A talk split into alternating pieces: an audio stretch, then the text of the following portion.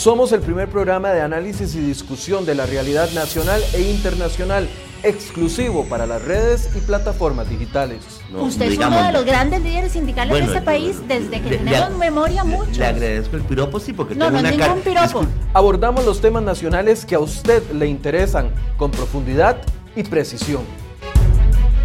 Nos adaptamos a las redes sociales. Vea enfoques en su nuevo diseño vertical. Sigue el programa a diario en Facebook e Instagram TV.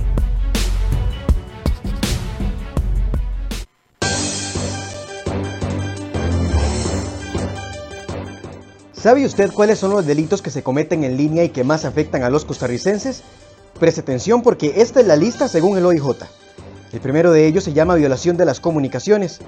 Un ejemplo común de este delito es cuando se hackean cuentas de Facebook o de correo electrónico. Solo en el 2018, cerca de 290 josefinos denunciaron ser víctimas de este delito. El segundo es la violación de la información personal, como cuando se roban fotos y datos de las personas en la web. En esta misma línea, la suplantación de identidades es el tercer delito informático más común en Costa Rica. La lista la completan la sextorsión, es decir, extorsión mediante contenido sexual, la difusión y tenencia de pornografía infantil y la seducción y encuentro de menores a través de plataformas digitales. Poco estamos acostumbrados a pensar que los delincuentes se pueden esconder detrás de la internet para cometer sus fechorías, pero así es y es mejor estar precavido. Si todavía no está convencido, hay otra modalidad de delito por internet que va en crecimiento en el país, las estafas informáticas. Durante el 2018, el organismo de investigación judicial recibió un promedio de 25 de estos casos por mes. ¿Cómo debemos prepararnos como cibernautas para navegar seguros en la web? ¿Cuáles errores podríamos estar cometiendo? Hoy, en Enfoques, profundizamos.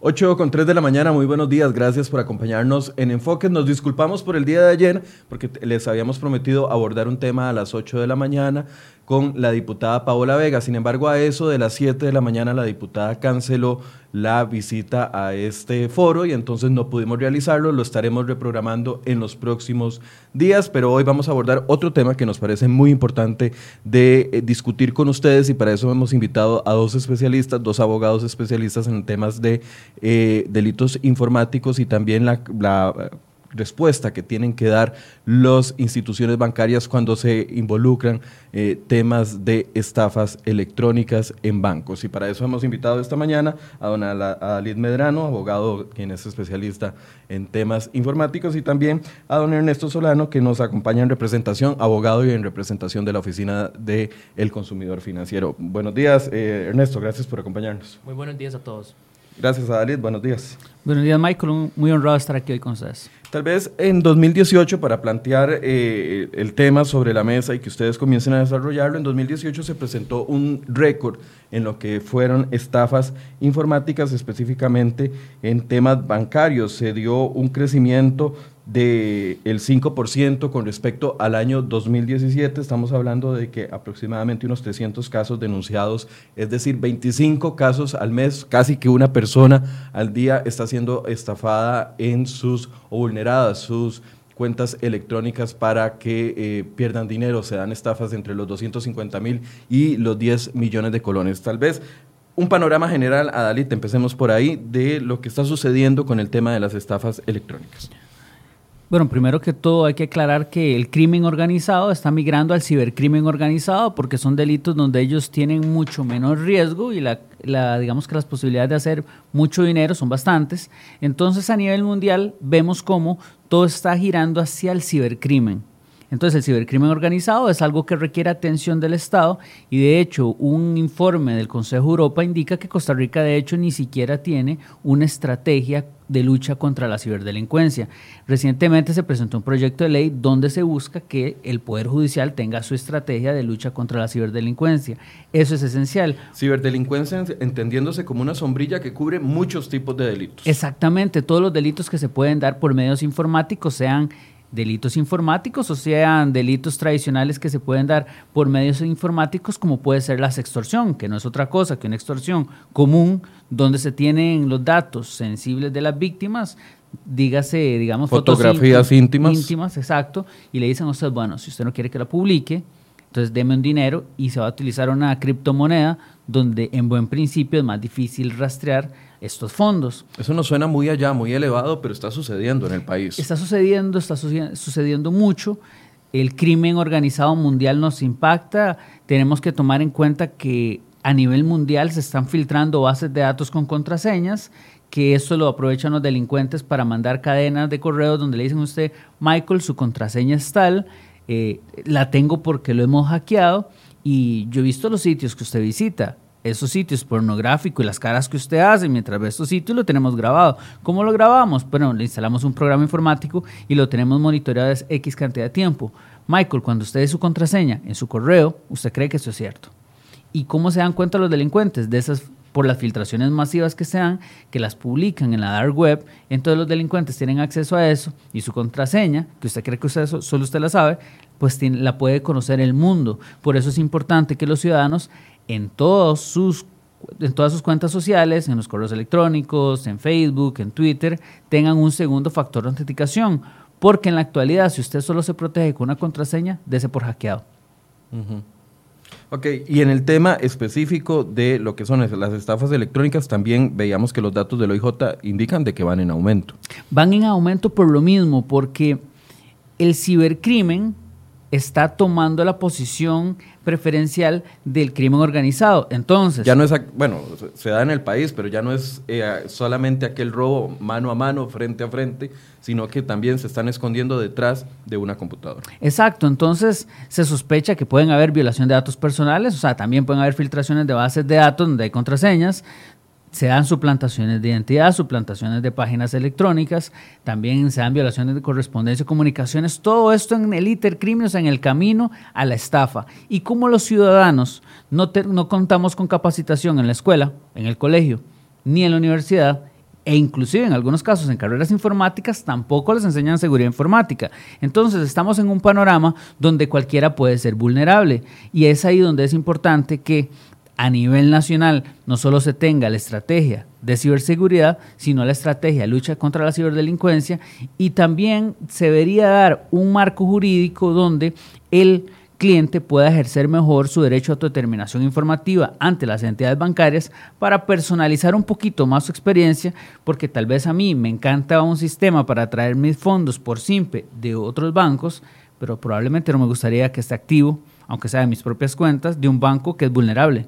Entonces uno debería poder personalizar su experiencia. Ahora, antes de darle la palabra a don Ernesto, este hecho de que se, eh, un hecho concreto de que el OIJ esté reportando mayor cantidad de estafas electrónicas, por ejemplo, de que lo que reportó en 2017 o lo que se reportaba en el año 2013, puede responder al hecho de que cada vez más usamos las eh, cuentas electrónicas, nos vamos acostumbrando, ya casi que a todo el mundo nos pagan vía eh, cuenta electrónica, difícilmente a alguien le entregan un cheque, eh, nos acostumbramos a hacer pagos electrónicos. Se puede ver a la normalización del uso de los sistemas electrónicos o puede tener otro factor.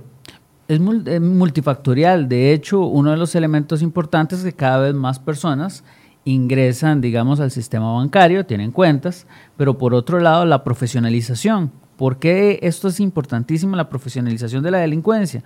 Porque sí, ahora ellos saben cómo proceder. Cuando usted lo llaman para un phishing, ellos saben cómo y normalmente usted va a responder, tienen respuestas preestablecidas.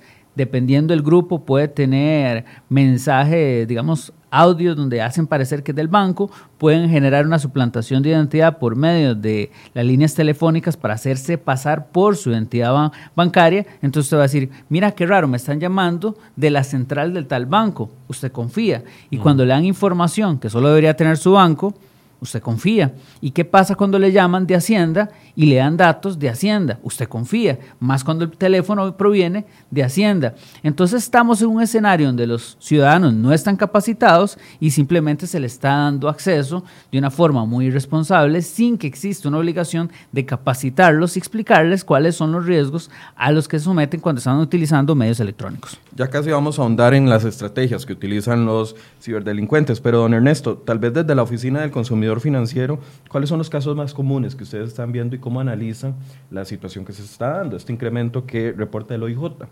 Bueno, efectivamente, en la Oficina del Consumidor Financiero hemos notado el incremento de las estafas y fraudes electrónicos, ¿verdad? Eh, los casos van desde que la persona da la información, lamentablemente, a los delincuentes de lo que es la clave, de lo que es el correo electrónico y hasta pines de seguridad, porque creen que es eh, la persona o el agente del banco o de la entidad estatal. Entonces ahí la persona da esa información y obviamente la utilizan para cometer el hecho delictivo. Es decir, la mayoría de los casos se están dando porque personas eh, reciben una llamada telefónica, como decía eh, don Adalit, reciben una llamada telefónica, el delincuente está altamente capacitado, por lo menos para tratar de vender la idea de que representa a un banco y ahí es donde se están dando eh, la filtración directa de información personal. Exactamente, si la persona da la clave, da el PIN, da toda la información confidencial al delincuente y obviamente esta persona ah, tiene acceso a las cuentas del consumidor y así se puede hacer el, hecho delictivo. Eh, hay otras formas que, también se están dando, pero más que todo cuando la persona le roban la tarjeta de crédito acá o la, o la pierde. En estos casos eh, es muy fácil porque la persona que comete el hecho delictivo tiene acceso al plástico y va y hace compras en comercios o hace hasta compras por internet y eh, comete el hecho delictivo. ¿Y ahí se da porque la gente no reporta la pérdida de, la tarjeta inmediatamente o por qué? Es correcto, ese es el gran problema, que tal vez las personas no leen la información inicial cuando obtienen una tarjeta de crédito en donde se especifica que es obligación del consumidor dar aviso de forma inmediata a la entidad bancaria para que esta entidad haga el bloqueo respectivo. ¿Qué es lo que sucede? Que tal vez la persona, obviamente por el estado emocional en el que se encuentra, hace el reporte cinco o seis horas después. En ese interim ya el delincuente ha hecho siete ocho transacciones y ahí es donde el consumidor se ve afectado. Porque claramente el delincuente sabe que tiene minutos, desde, desde segundos hasta minutos para ejecutar el acto después de robada o copiada la información. Correcto. Entonces, ¿qué es lo que pasa? Que la entidad bancaria no sabe que esa tarjeta fue robada. Entonces cree que las transacciones que se están realizando las está haciendo el consumidor titular de la tarjeta, ¿verdad? Entonces por eso es importante y de hecho en la oficina estamos haciendo una campaña de concientización para que los consumidores lean la información que le da la entidad bancaria, porque en esa información viene eh, estipulado cuál es el proceder cuando se da un tipo, un acto de ese tipo. Ok, entonces la primera causa podría ser eh, el tema de las llamadas y donde los, nosotros mismos los usuarios ofrecemos información. La segunda es por pérdida de documento. ¿Hay alguna tercera? Básicamente esas son las dos denuncias en las cuales eh, recibe más la Oficina del Consumidor Financiero. Ahora, hablemos de las llamadas, porque mucho se había dicho, eh, al menos por parte de los, eh, del organismo de investigación judicial, de que el hecho de entrar el bloqueo de la señal celular dentro de los centros penitenciarios, porque habían identificado que había bandas que estaban ejerciendo este tipo de estafa desde ahí, podría ser un atenuante, pero sabemos de que, o sea, la banda puede estar adentro o puede estar afuera. Eso no, no a ver, no ofrece una solución final a, a, este tipo de problema. El hecho de bloquear la señal celular, bueno, se bloquea dentro de las cárceles, pero no, no evita el problema que se puede dar desde afuera. Por supuesto, aquí digamos que es importante ahondar en el tema de la profesionalización de todas las partes involucradas. Los delincuentes están profesionalizando. Los delincuentes, cuando le llaman a usted, saben cómo se puede responder. Tienen acceso a la información que cada uno de los clientes da de la misma forma, los bancos deberían saber cómo están actuando los delincuentes. Entonces, cuando usted lo están llamando, ellos tienen diferentes formas de engañarlo, diferentes formas de delinquir. Por ejemplo, hay una que se está dando contra bancos que solo tienen un sistema, un segundo factor de autenticación por correo electrónico, donde engañan al cliente con cualquier otra cosa que no tiene nada que ver con el banco. vamos despacito ahí, porque tal vez para, que, para ir entendiendo cuáles son los errores también que cometemos. Claro. Eh, explíqueme eso de nuevo. Ok, digamos, normalmente... O con un ejemplo para irlo Por supuesto. Entendiendo. Normalmente nos dicen a nosotros, cuide su información bancaria. Pero hasta dónde nos dicen, cuide su seguridad informática en general y hasta qué punto las personas están capacitadas. En bancos, donde adicional a su contraseña usted tiene que poner un código que se lo envían a su correo electrónico, las, los engaños están dirigidos a afectar su seguridad informática personal, no de primera mano lo que tiene que ver con las entidades bancarias. Entonces no le, puede que no le soliciten ningún dato bancario. Entonces lo que le dicen a ustedes, ingresa a tal página, eh, usted, digamos, con Hacienda lo están haciendo mucho, usted en este momento tiene unos trámites pendientes de factura electrónica, unos trámites pendientes de esto, el otro, una cliente me indica que tienen información que solo Hacienda podría conocer. Eso siempre es sospechoso cuando lo llaman único información confidencial. Las personas tienden a confiar y le dicen, bueno, para poder ayudarlo usted tiene que instalar tal programa, entonces yo le voy a estar colaborando. Lo que la persona no sabe es que con este programa el delincuente empieza a tener control absoluto sobre su computadora.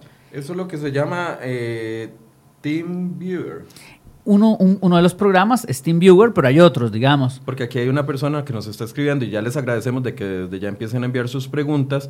Dice Mayra Calvo, el año pasado a mi jefa la llamaron del Ministerio de Hacienda, supuestamente, entrecomillado, y le hicieron descargar este programa TeamViewer y con eso le robaron 15 millones de colones. E, es que ese es el tema, digamos, los bancos no están preparados para los ataques de la ciberdelincuencia por medio de malware. ¿Por qué?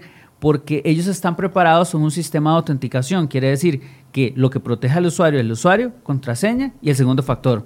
Pero con el malware... El segundo factor podría ser el, token. El token puede ser el mensaje de texto, la tarjetita. La tarjetita del BCR que es... Exacto. Entonces, imaginémonos un malware que esté instalado en la computadora, donde usted en un mes ingresa varias veces al banco. Con las claves dinámicas, un malware podría captar todos los datos de esa tarjeta y a partir de ahí usted va a ser víctima, porque también pueden captar a través del keylogger, que puede ser el malware, todas sus contraseñas. Entonces, a partir de ese momento, si le mandan un mensaje con el segundo factor al correo, el delincuente lo va a tener. Si le dicen ponga la clave dinámica, el delincuente para ese momento la puede tener. ¿Y qué pasa? Que si los bancos no invierten en tecnologías emergentes como análisis del Big Data, inteligencia artificial y Machine Learning, donde podrían detectar cuáles son las actividades anómalas en una cuenta, a pesar de que sea el usuario debidamente autenticado, pues sus clientes van a ser víctimas de ciberdelitos. ¿Y qué pasa? Hay bancos, y uno lo ve, hay bancos donde uno prácticamente no le llega ningún reclamo a estafas informáticas, y hay bancos donde la mayoría vienen de ahí. Y eso que tiene mucho que ver con que hay bancos que son más vulnerables que otros. De hecho, es de mi parecer que debería existir una base de datos, una lista de por banco de cuántas estafas informáticas están siendo víctimas sus clientes. Y el OIJ podría hacer esa lista que sea pública y de esa forma los bancos, para tratar de atraer clientes, dicen, bueno, nosotros prácticamente no estamos siendo vulnerados. Sí, podrían aprender de las experiencias de otros bancos para poder evitar en ese sentido. Claro, se evitan en el tanto y en el cuanto uno como usuario no cometa un error.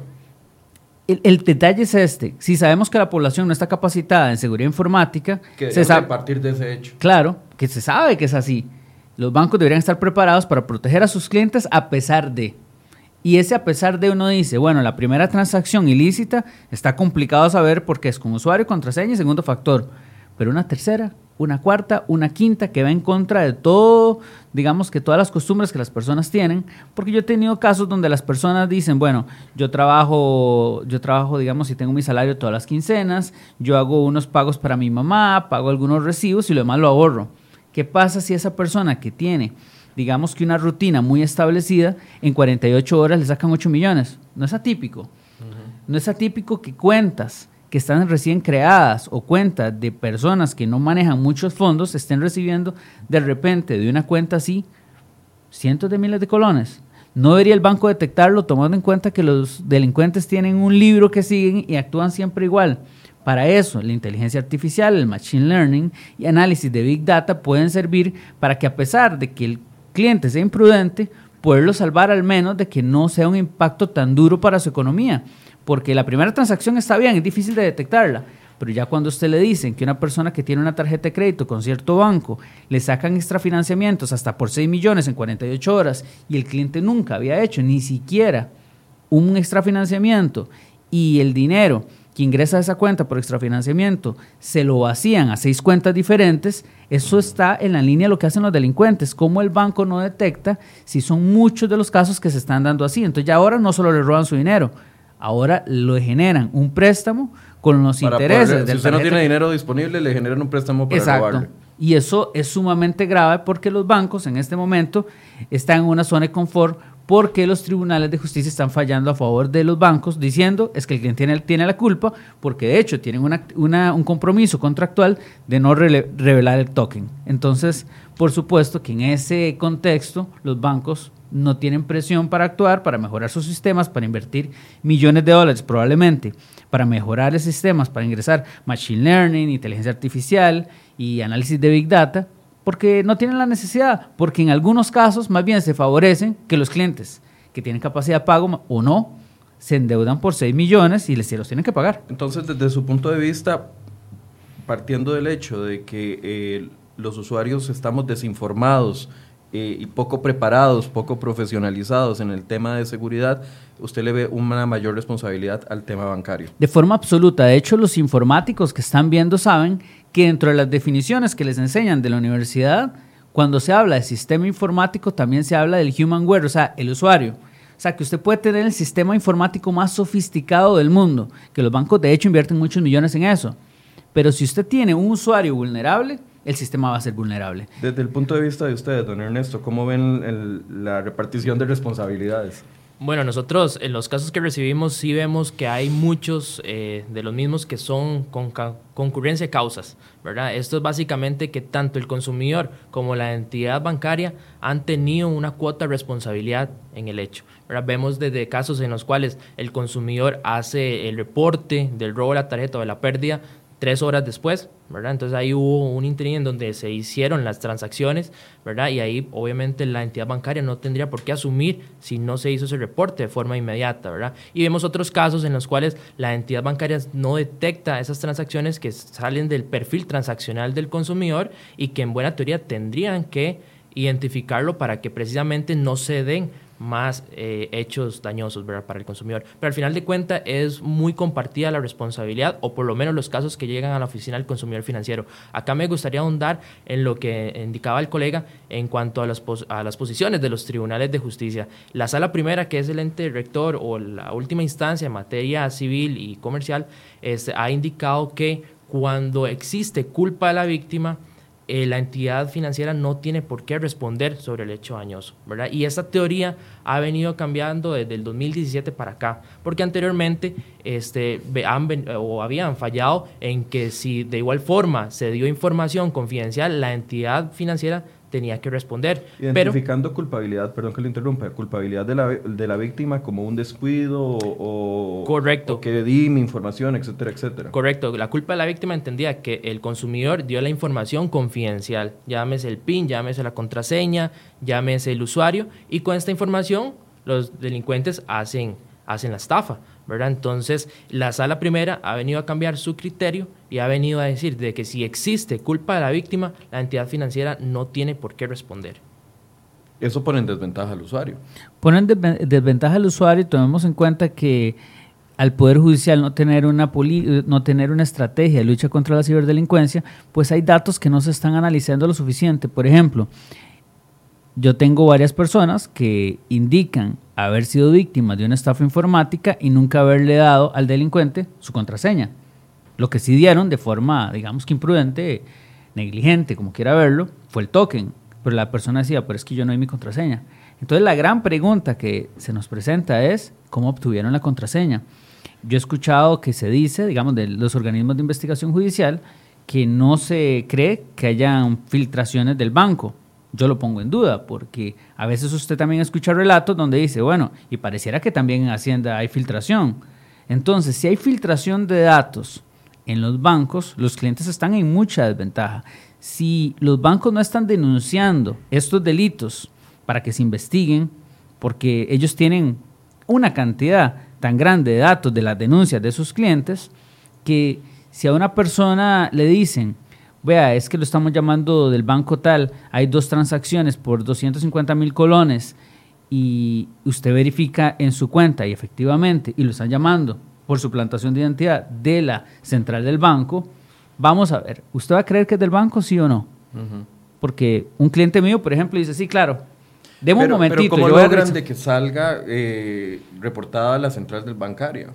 Eso, vamos a ver, es, es una vulnerabilidad de estos sistemas que es, conocido, que es conocido a nivel mundial. De hecho, hay aplicaciones en Android para hacer esto. O sea, que eso es algo conocido ampliamente. Es decir, yo estoy llamando desde mi teléfono, pero con una aplicación logro de que aparezca la central de CR. Exactamente. Como si la llamada estuviera saliendo de la central de CR hoy en lugar de mi teléfono personal. Exactamente. Y eso, por supuesto, que es una vulnerabilidad conocida a nivel mundial y también es conocido a nivel mundial que existen insiders, que en los delitos informáticos suelen haber las personas que trabajan dentro de una institución, dentro de una empresa, suelen cometer delitos informáticos. Entonces, si es el crimen organizado, usted le podría pagar tal vez al usuario en menor nivel, pero con acceso al sistema, para que le dé información, tomando en cuenta que en algunas ocasiones le están atacando personas que tienen buenos ahorros.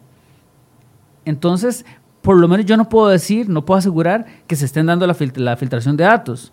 Lo que le digo. No hay una estadística. No hay una investigación que me lo indique. Es una sospecha. Pero por la información que recibo, no tengo otra explicación. Entonces ahí es donde uno dice que con la información que se da o que se genera a través de las denuncias de los clientes, usted podría ver un patrón y decir, no, aquí hay que investigar, porque yo creo que sí se está dando, pero es que debería ser el organismo de investigación judicial, a través de la sección de fraudes, quien lo investigue para ver si realmente se está dando. Entonces es multifactorial, tanto el cliente tiene la culpa, tanto el Poder Judicial tiene que avanzar al tener una estrategia de lucha contra la ciberdelincuencia y los clientes deben ser capacitados en esta materia. Y no solo, no solo por las entidades bancarias, es que usted al tener malas prácticas de ciberseguridad expone sus datos personales, los de sus hijos, y la ciberdelincuencia va en crecimiento y no solo está el tema bancario, es mucho. Entonces las personas deben recibir esa educación. Dice eh, nuestro compañero Federico Cruz, quien también es ingeniero en sistemas, dice, se supone que las contraseñas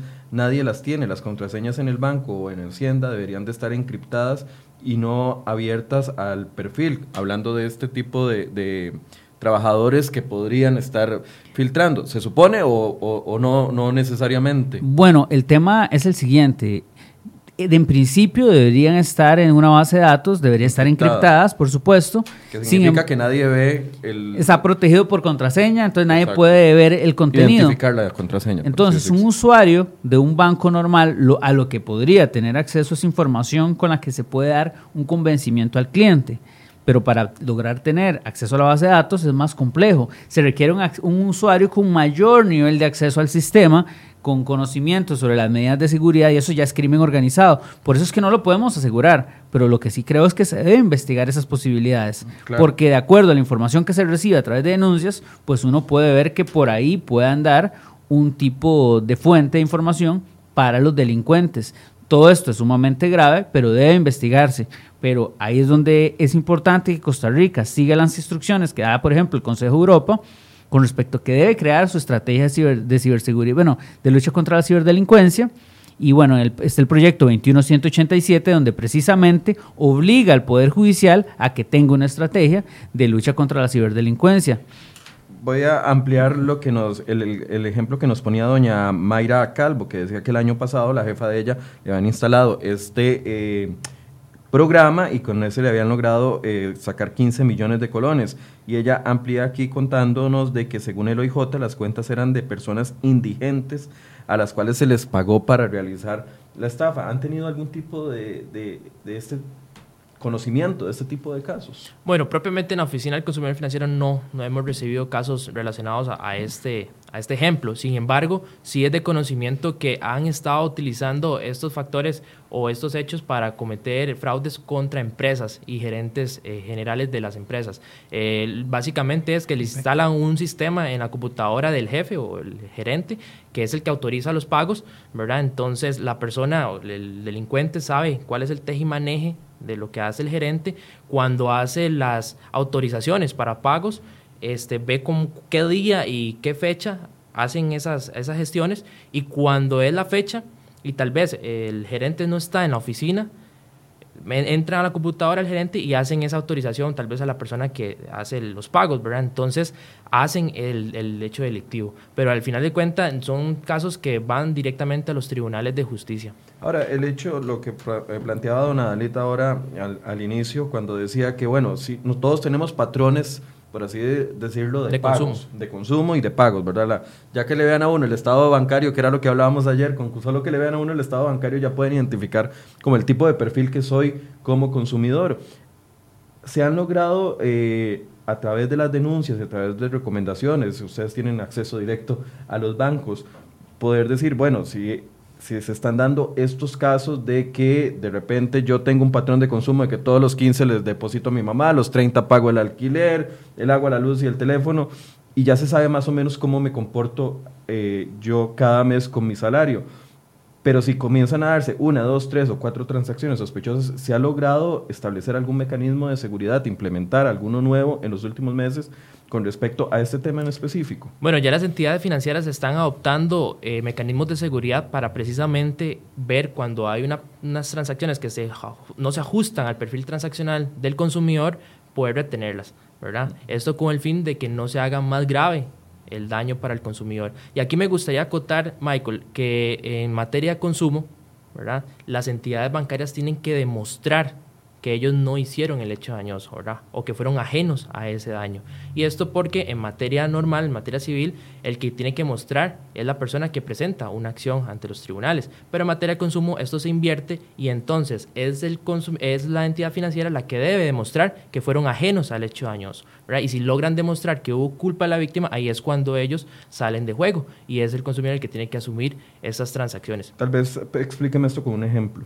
Bueno, podemos ver un caso en el cual tal vez la persona este, le roban la tarjeta de crédito, ¿verdad? La utilizan en varios eh, eh, comercios y al final de cuentas la persona no hace el reporte de forma inmediata. Entonces, cuando presenta la demanda o la queja, este, uno revisa de que si efectivamente el consumidor cumplió con lo que indicaba el contrato y lo que indica también hasta el reglamento de tarjetas de crédito y débito. Si se logra determinar que este consumidor no fue diligente, que no tuvo custodia, una custodia adecuada del plástico, bueno, ahí puede decretarse la culpa a la víctima. Y el banco tiene que demostrar, eso sí, que hubo esa culpa a la víctima. Al decir, bueno, el reporte se nos dio cuatro horas después del hecho. Entonces, de esta forma nosotros no podemos responder porque no podemos saber que esas transacciones las estaba realizando el titular de la tarjeta o un tercero no autorizado.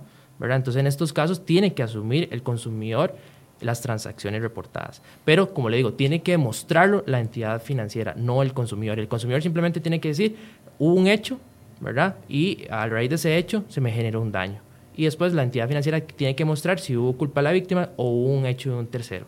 Hablemos un poco del tema, volvamos al, tema de las llamadas, porque cometemos como usuarios muchos pecados, por así decirse, con el tema de las llamadas.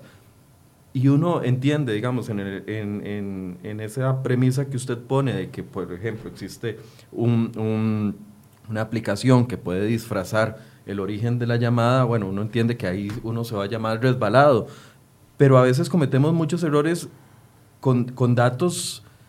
Yo he escuchado esas, ese tipo de llamadas que presenta el OIJ y, y, y, nos vamos, como se dice popularmente, pollos, en el sentido de que no, no, no logramos identificar como usuarios de que nos están tratando de engañar. Y con esto pongo un ejemplo.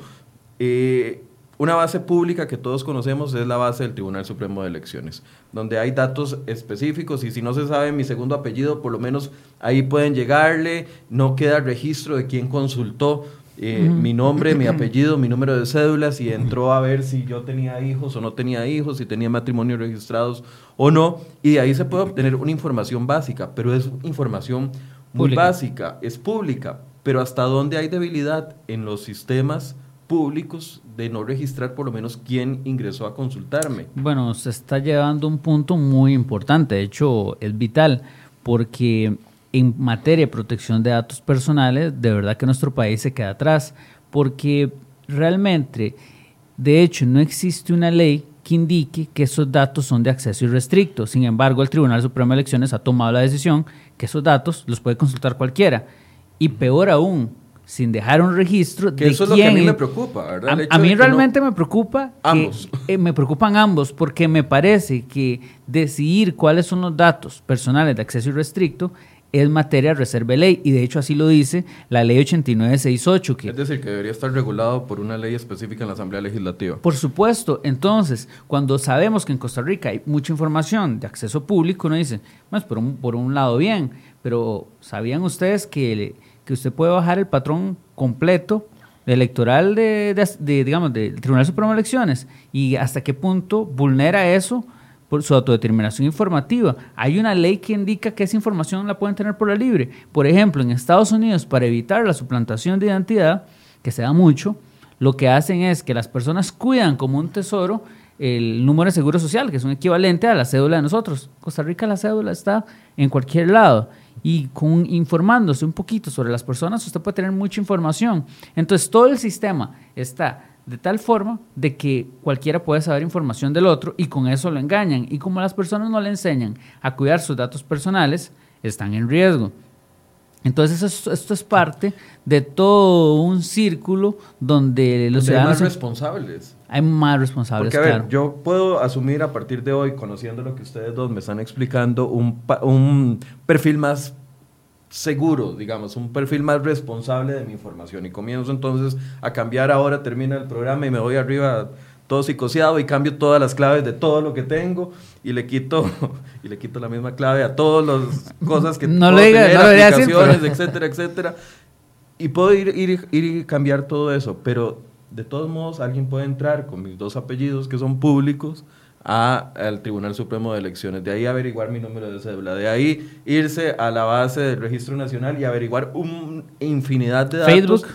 Irse a Facebook y averiguar el resto. O sea, me conocen básicamente a raíz de terceros. Aunque yo aplique, lo que mi punto es, aunque yo aplique una, a ver, una estrategia diferente de protección de datos, siempre estoy vulnerable. Siempre es vulnerable. De hecho, por eso es que las, las contraseñas no debería generarlas usted. Porque si yo hago una investigación suya de su perfil de Facebook, de, por decirlo de una forma, su perfil en el Tribunal Supremo de Elecciones y toda la información que puedo obtener de usted, yo podría decir, bueno, es muy posible que él tenga este tipo de contraseñas. Y si una máquina hace un análisis con, personalizado de su información, puede hacer una cantidad de contraseñas hasta que le llega. Con las bases de datos donde se filtran contraseñas, yo podría saber cuáles son sus, digamos que sus formas como usted crea sus contraseñas. Entonces, con eso me facilita todavía más adivinar sus contraseñas posteriores.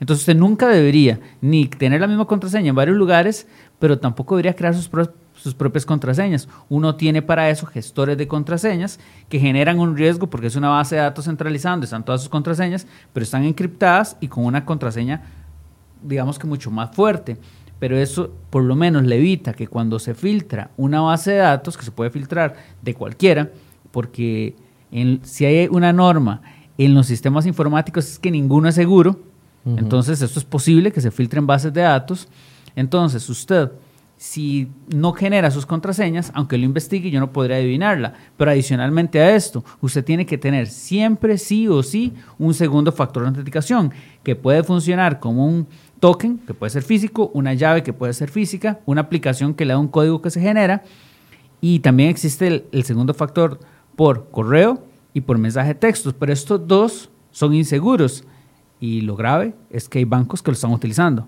Entonces, si en Estados Unidos de hace por lo menos dos años se indica que el segundo factor de autenticación por mensaje de texto es inseguro, pero usted todavía ve bancos enviando la información financiera por estos medios, uno dice, realmente... Ahí se refiere a un estado de cuenta específico o al, o al aviso de que ya le llegó el estado de cuenta. Vamos a ver, cualquier información que se envíe por un mensaje de texto debería presuponerse que no es seguro.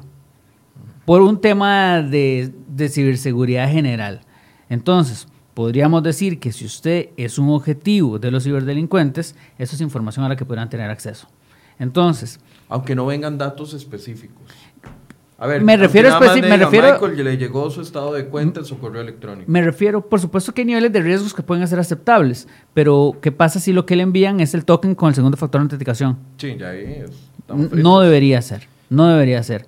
Aquí hay un tema, un ejemplo de eso también es cuando la persona hace un cambio de contraseña, ¿verdad? Que las entidades financieras le mandan un mensaje al celular o un correo electrónico al correo que está debidamente inscrito y ahí le mandan el código de verificación. Entonces, si un delincuente tiene acceso al correo electrónico o al celular de la persona, ya sabe cuál es ese código de verificación para cambiarle la contraseña y así poder ingresar a los sistemas eh, bancarios de la persona. Entonces, por eso es que no hay que dar información ni tan siquiera del correo electrónico ni hasta el número de celular, ¿verdad? Y esto también es que las personas son muy displicentes con los datos personales, ¿verdad? Tal vez el típico caso que nosotros ponemos, van a una gasolinera, hay una rifa, ponen ahí sus datos hasta el lugar, la dirección específica donde viven y al final de cuentas después pasa el fraude y la persona dice, bueno, ¿dónde obtuvieron mis, mis datos personales? Y resulta ser que hace tres meses, cinco meses, dio los datos personales en una supuesta rifa, ¿verdad? Que uno no sabe qué tratamiento le van a dar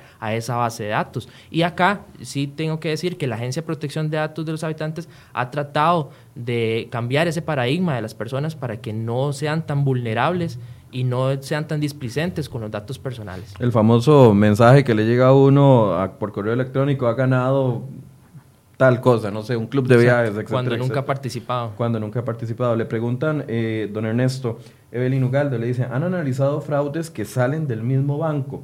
Yo tengo un caso que tenía una tarjeta que nunca usé, eh, nunca usé en ningún lado y me llaman diciendo que me usaron la tarjeta en Uber lo raro es que yo esa tarjeta ni, ni la saqué de lo más profundo del cajón del closet, me estuvieron llamando por un mes en el banco y luego ya yo no, ya no, no me imagino si se percataron que el fraude salió del mismo banco, pregunta.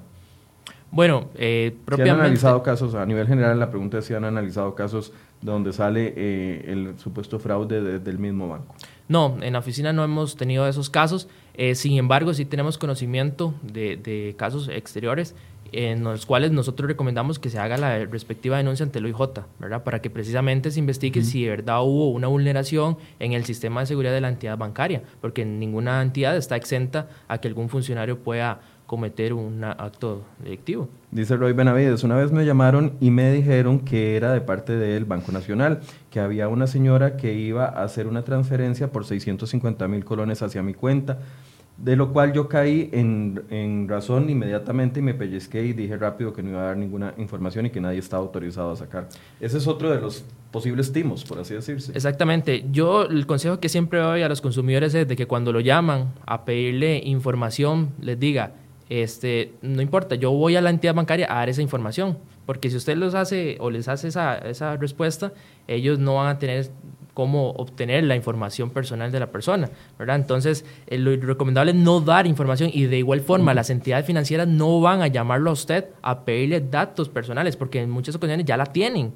¿Verdad? Y si necesitan una actualización, normalmente les dicen venga a las entidades para hacerlo de forma presencial y evitar, obviamente, un fraude. Entonces, si lo llaman pidiendo el correo electrónico, el número de teléfono o cualquier otro dato personal, decirles, no, mire, yo voy a mejorar la entidad para brindarle esos datos. Una de las cosas que tal vez eh, a veces pecamos de, de naif eh, es el hecho de que tal vez ahorita estamos hablando de estrategias utilizadas por los ciberdelincuentes de hace tres o cuatro años y ahorita ni siquiera nos estamos imaginando cuáles son las que actualmente eh, están utilizando para poder hacer las estafas. Y sabemos que la ley va mucho más atrasada de lo que va la delincuencia. Viera qué interesante, porque por lo menos eh, nuestra legislación a nivel de delitos informáticos es muy avanzada.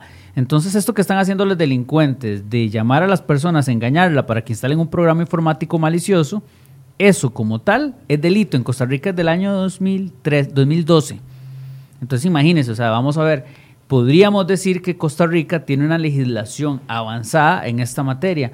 Lo que pasa es que a pesar de que tenemos una ley robusta, no existe lo mismo con la capacitación del Poder Judicial para poder utilizarla.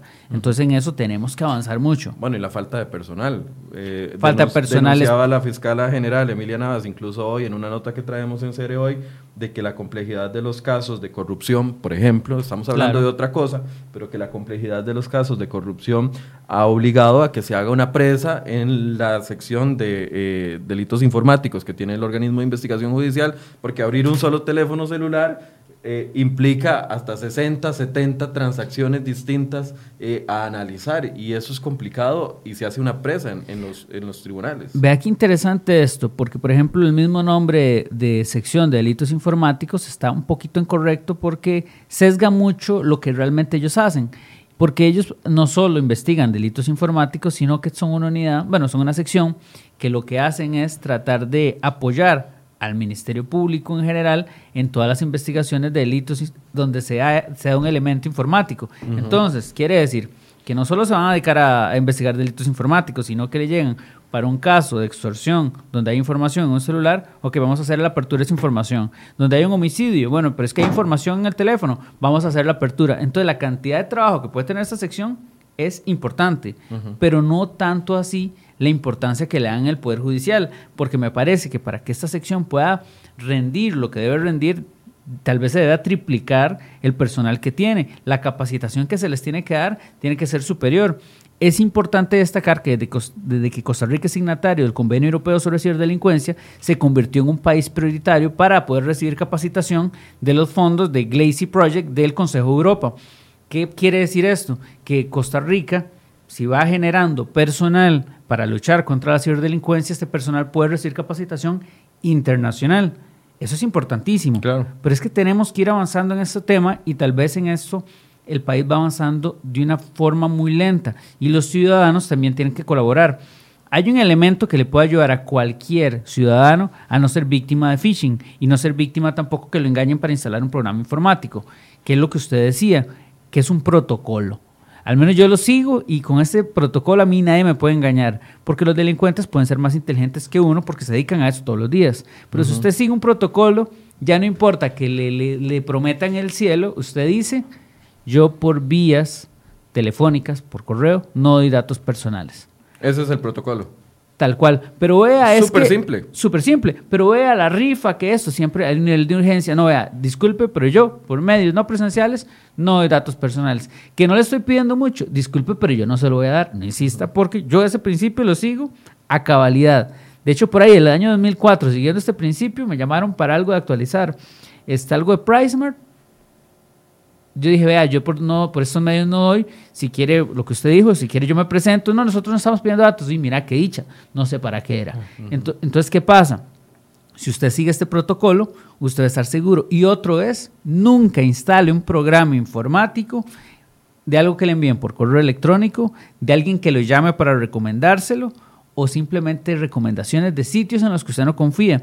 Porque un programa informático que venga con un troyano puede hacer que usted esté vigilado y no pueda protegerse de ningún delito, porque el nuevo eje de la cibercriminalidad son los programas informáticos maliciosos. Por eso es que en nuestro país es delito engañar a una persona para que instale un programa informático malicioso desde el año 2012, imagínense, o instalarle a una persona un programa informático.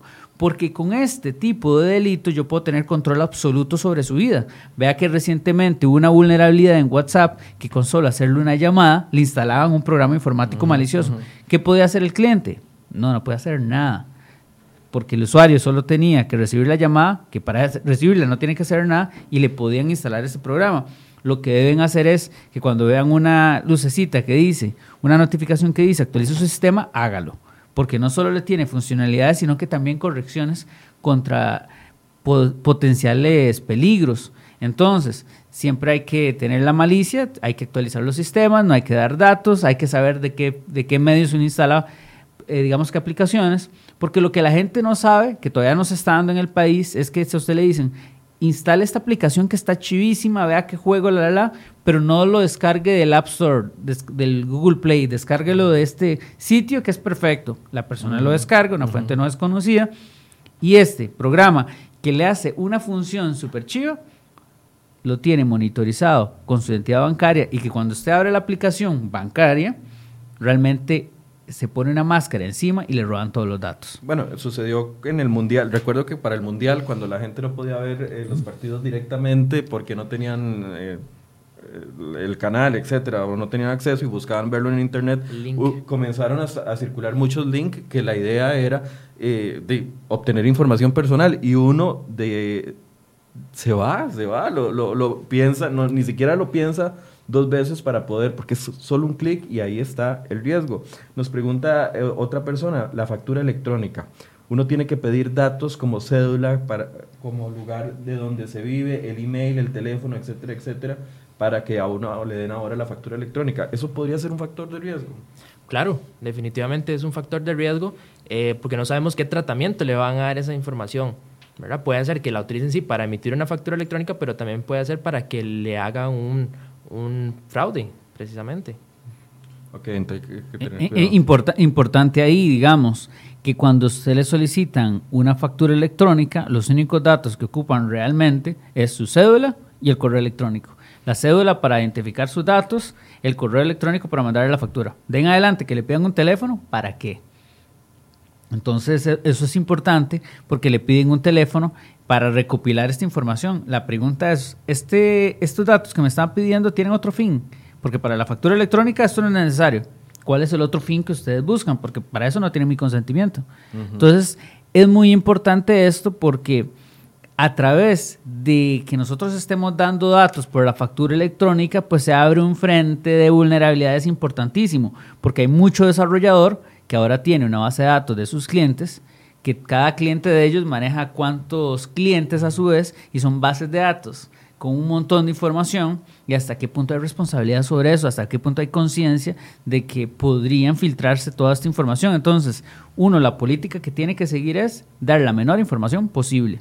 Y menos si es por, eh, vía electrónica o llamada telefónica. Ninguna de ser posible porque siempre existe la posibilidad que a usted le envíen un correo de urgencia y le digan, vea Michael, en este momento se están generando unos fraudes en su entidad bancaria, sigue este vínculo para que usted se proteja. Lo más probable es que sea un phishing. Entonces usted, si, si usted tiene miedo, no sigue el enlace, se mete de forma directa al banco y empieza a revisar si hay alguna notificación real del banco, porque si es por correo, no lo haga. Si le dicen a usted, comuníquese a este, a este teléfono de forma inmediata, usted debería preguntarse, ¿y el banco no debería tener mi información para, si es tan urgente, para llamarme? ¿Por qué voy a, voy a llamarlos? Porque les voy a dar información. Entonces, si usted sigue este principio de nunca dar datos personales por teléfono, por correo o por cualquier vía electrónica, tiene una protección. Si usted cuando recibe enlaces, usted sigue el otro principio de nunca instalar un programa que se lo dé un desconocido o que, se lo, o que alguien le llame por teléfono, usted tampoco le van a instalar eso. Pero en eso hay que ser respetuoso estos dos principios y una buena parte de estos ataques van a ser detenidos. Nos preguntan para don Ernesto que si se puede filtrar, eh, perdón, es que se me corrió la pregunta que si a nivel interno de los bancos existen bitácoras y sistemas que pueden garantizar quiénes ingresan de los empleados a la información mía. Bueno, eso es una pregunta que se lo debe responder cada entidad financiera. Sin embargo, el conocimiento nuestro, cada entidad tiene sus propias bitácoras y eso está súper este, vigilado. Y no todas, todas las personas tienen acceso a esas bitácoras. Aquí me, me gustaría detenerme, Michael, para decir que nosotros en la Oficina del Consumidor Financiero creamos un protocolo de buenas prácticas este, que está implementándose a lo largo de todo este año 2019. Se va a poner en práctica a partir del 2020. En este protocolo de buenas prácticas vienen este, un sinfín de enunciados para mejorar prácticas bancarias y específicamente dos enunciados hablan sobre el tema de eh, seguridad electrónica. Una en específico dice que las entidades que se acojan a este protocolo van a este, notificarle al consumidor de todas las transacciones que se generen con su tarjeta de crédito y le tienen que dar aviso de forma inmediata de las que se están realizando. Esto con el fin de que el consumidor pueda hacer un reclamo y tal vez no pase un tiempo prolongado para que pueda poner el reclamo respectivo. Ese aviso sería por medio de correo electrónico, por medio de eh, mensaje. de hecho, por eso es que están implementándolo todo a lo largo de este año, para ver de qué forma le notifican al consumidor. Pero creo yo que lo más recomendable es de un mensaje de texto o bien un correo electrónico, para que esa persona pueda dar aviso de forma inmediata cuando reciba esta, esta notificación. Y otro es de que las entidades se comprometen a, este, a hacer campañas de publicidad y de educación financiera en cuanto a estos temas, de no proporcionar datos personales, ¿verdad? Pero campañas que en verdad lleguen a, beneficiar al consumidor, no solamente que se les diga eh, no, no en la información, pero cómo es no dar la información o cuáles son los timos más recurrentes para que no caigan en esa información. Pero bueno, hay un ambiente eh, bueno por todas las entidades financieras de acoger este protocolo y ponerlo en práctica, precisamente en beneficio del consumidor financiero. Hay algunas preguntas que son muy técnicas, no sé si ustedes las podrán abordar o si no, invitaremos a un especialista, ya ingeniero en sistemas eventualmente, pero preguntan de que cómo me doy cuenta si tengo un programa instalado en mi celular o en mi computadora que me está robando datos. Eh, no sé si alguno sabe eso claro, o esperamos a tener a alguien. Claro, eso, eso es muy importante, digamos. Primero, para saber si usted tiene un programa informático malicioso, usted se ocupa un especialista que se lo analice. ¿Qué es el problema que tenemos con sistemas un poco más cerrados como el iPhone? El problema es que, de hecho, ahorita se discutió porque usted con solo recibir una llamada de WhatsApp, si usted era un objetivo de, digamos, un ente estatal, que de hecho se sospecha de una agencia israelí que instala programas informáticos para, digamos que para espiar activistas, Si usted es víctima, o sea, si le instalaron eso, si lo llamaron, usted nunca se dio cuenta y tiene un malware en su iPhone, el iPhone está encerrado, que si bien es cierto lo protege contra la mayoría de malware, usted no tiene una forma fácil de aplicarle un peritaje para saber si lo tiene. Entonces es complicado. Con Android, un especialista podría pasarle un programa para escanearlo y detectar si tiene programas, programas digamos que maliciosos. Entonces todo va a depender de la, de la complejidad del malware. Por lo menos en iPhone, si usted no tiene el iPhone con jailbreak, que eso significa liberarle las protecciones para poder instalarle lo que sea, y lo que sea puede ser usted, pero también puede ser un delincuente en, en, el iPhone, digamos, es un poco más seguro. En Android, al menos, tiene la posibilidad de que usted sigue ciertos protocolos, puede protegerse, pero adicionalmente hay herramientas que le permiten a un especialista poder revisar el teléfono y detectarlo. Entonces, si usted sospecha que su teléfono está lento, si usted ve que hay información que se está filtrando por ahí, si usted ve que sus datos se están consumiendo mucho, por ejemplo, si usted si acaso manda correos electrónicos y de repente se fija que hay muchos datos que se están consumiendo, probablemente le estén robando información. Entonces tiene que ver estos, digamos, estas señales que se dan y si usted sospecha una dos, o lo, o lo resetea o lo lleva a un especialista para que lo asesore, eso es lo que debería hacer. Eh, recomendaciones, porque se nos fue el tiempo. Yo no sé en qué momento ya pasó una hora. Tal vez empecemos por eh, usted, Ernesto, recomendaciones generales para las personas. Bueno, definitivamente no dar información personal ni confidencial a terceras personas. Si necesita hacer una actualización, ir a la entidad financiera propiamente. No ingresar a links que se manden al celular o a correos electrónicos. Si va a digitar la dirección web de una entidad bancaria, digítelo en la parte de arriba. No lo busque por medio de un Google o un Yahoo. Simplemente póngalo en la parte de arriba. La dirección bancaria. www. y el nombre de la entidad bancaria. También este, no eh, dar información como el PIN, el token, ¿verdad? A terceras personas, porque con eso se cometen los fraudes. Otra recomendación que damos nosotros es no hacer transacciones electrónicas en redes públicas, porque no sabe quién está en esa red y que pueden, obviamente, utilizar esa información para cometer fraudes. Eh, otra recomendación es de que si la persona tiene o es víctima de un fraude, dar aviso de forma inmediata a la entidad bancaria. No esperarse una hora ni dos horas, no, simplemente apenas hecho el, el, hecho ilícito, hacer la, la comunicación inmediata a la entidad financiera. Bien, eh, doña Evelyn nos está hablando sobre la factura electrónica y dice que sí es un requisito rellenar el espacio de donde vive y lo del el teléfono para la factura electrónica. Igual todo, tenemos todo pendiente... todo va a depender del sistema que tenga implementado la persona, pero para emitir la factura electrónica, de hecho cualquiera que tenga acceso a emitir sus propias facturas lo puede ver, se ocupa la cédula de la persona y se ocupa el correo para que le llegue. Y si le piden más es porque el sistema de ellos... Porque el sistema que adquirieron o compraron para emitir la factura electrónica. Bueno, de todos modos tenemos pendiente un programa, un programa de factura electrónica para poder abordar todos estos temas y lo voy a tomar muy en cuenta. Conclusiones, Adalid. Bueno, primero que todo, excelentes recomendaciones que hizo el colega. Sin embargo, quiero ahondar entonces en la parte personal porque la seguridad informática es integral. Entonces, usted a nivel personal tiene que primero tener un gestor de contraseñas, no repetir contraseñas en diferentes sitios.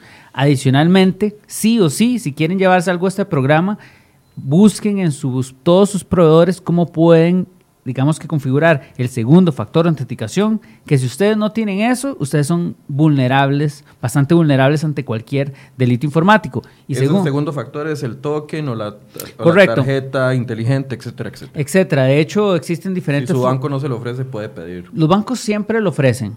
Aunque sea ineficiente, como la clave dinámica del Banco de Costa Rica, que es ineficiente de forma absoluta. Yo le tomo fotografía a su clave dinámica y usted nunca se dio cuenta que la perdió yo la tengo. Entonces, aunque sea ineficiente, siempre la tienen. Entonces, en a nivel personal, que digamos que su correo electrónico, su cuenta de Facebook, para evitar delitos como la suplantación de identidad, para ser víctima de cualquier otro delito donde involucre tener acceso a su información, entonces usted las contraseñas no las repita, trate que sean lo suficientemente fuertes, utilice un gestor de contraseñas. Adicionalmente, el segundo factor de autenticación, todas las plataformas que sean un poquito conocidas dan este, este segundo factor, porque en la actualidad en la que estamos, solo la contraseña como protección es no estar protegido. Entonces, aún cuando usted le pregunta informáticos, que yo de hecho a veces doy capacitación sobre temas de delitos informáticos, cuando les pregunto quién tiene el segundo factor de autenticación activado, 30%, 40%, espero que haya subido eh, durante los años, pero es sumamente preocupante que ni los informáticos estén tomando medidas porque lastimosamente la educación que se les brinda no les enseña estos puntos básicos. Entonces, el segundo factor de autenticación es un punto esencial para proteger un poquito más su información y que cuando lo llamen, cuando por, le manden un correo electrónico, no siga enlaces de personas desconocidas y no le información a ninguna persona que en, la que no, en la que no confíe.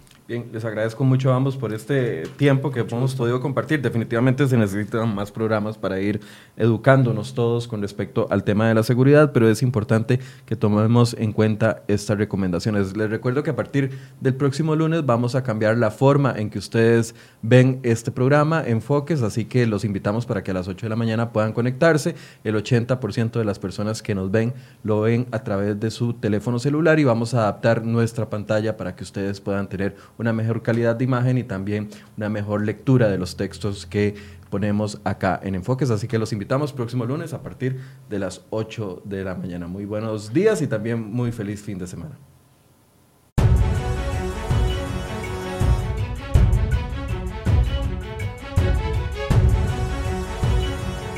Somos el primer programa de análisis y discusión de la realidad nacional e internacional exclusivo para las redes y plataformas digitales. Usted es uno de los grandes líderes sindicales de este país desde que tenemos memoria mucho. Le agradezco el piropo, sí, porque no, tengo no una ningún piropo. Abordamos los temas nacionales que a usted le interesan con profundidad y precisión. Nos adaptamos a las redes sociales. Vea enfoques en su nuevo diseño vertical. Sigue el programa a diario en Facebook e Instagram TV.